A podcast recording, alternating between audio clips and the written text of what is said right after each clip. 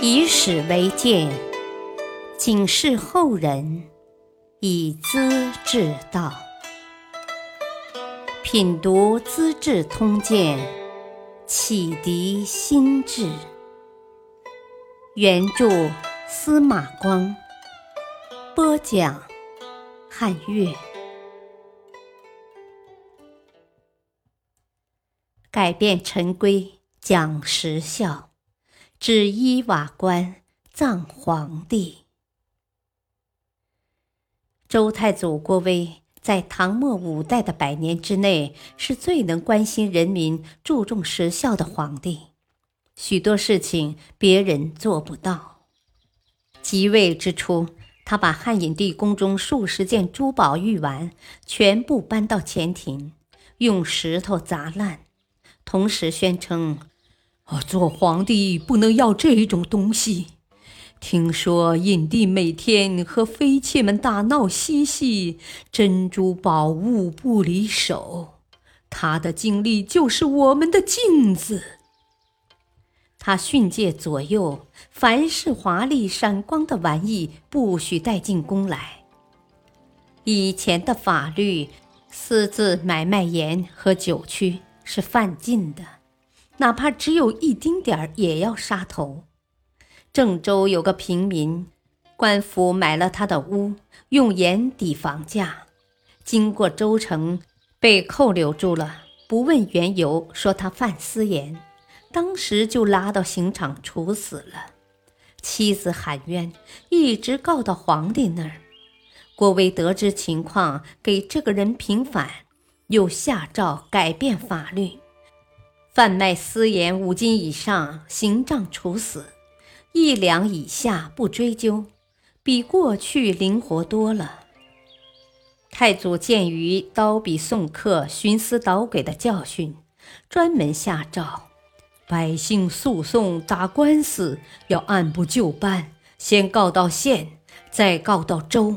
然后到御史台，不可一步登天找皇帝，闹得朝廷乱哄哄的。原告不识字，请人写状纸，要签代笔人的姓名和籍贯。如若请不到人，原告带上空白纸，在大堂口述，由法庭书记带路。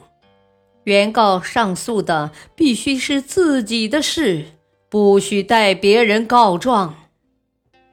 这样一来，那些专靠包揽诉讼吃官司饭的人就没那么方便自如了。退休节度使侯章，按照前几朝的惯例，在年底给朝廷送来绢子一千匹，银子五百两，作为买宴钱。原来五代以后，皇帝经常举行宴会。又不想掏钱，便暗示地方藩王和朝廷大臣出钱赞助。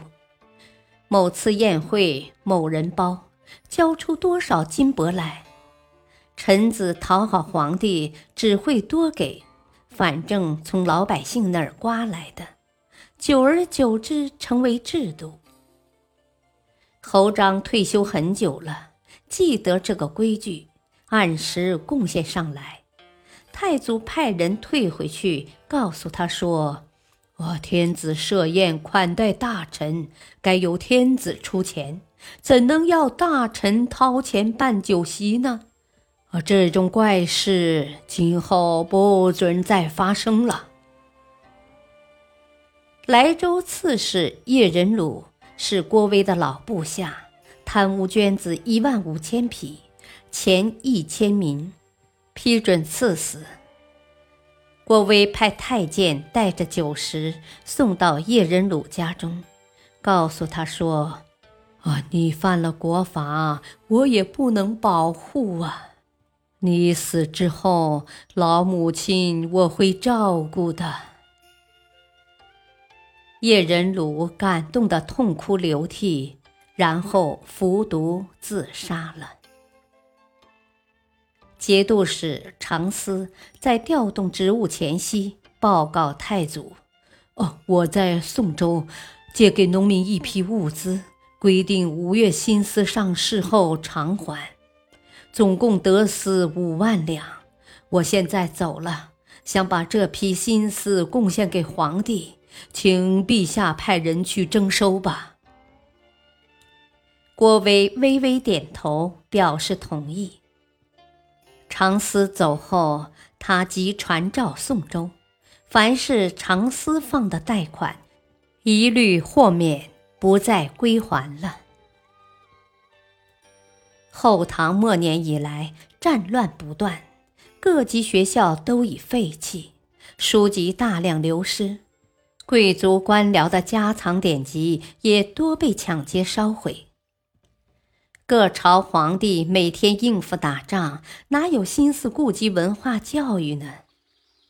唐明宗李嗣源时期，宰相冯道和李渔请国子监主持人田敏校正九经，刻成木板，印书出售。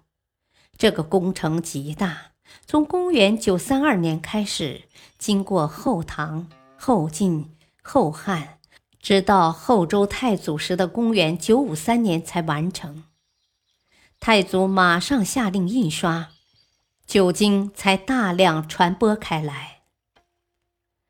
周太祖得了风湿病，吃不下饭，行走不得，非常痛苦，才把晋王柴荣召来。交代后事。柴荣是柴皇后的内侄，跟着姑母长大，非常能干，姑父极其宠爱，比亲生儿子更好，有意要他继承皇位，封为晋王，担任开封府尹。太祖拉住他的手，仔细叮嘱：“啊，当年呐，我在长安征伐李守贞。”看到唐朝十八代皇帝的陵墓都被挖开了，没有别的原因，是坟里葬有金玉。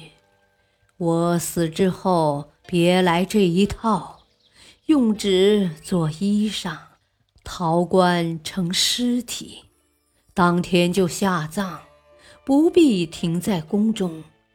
坟框周围不砌石头，改用土砖。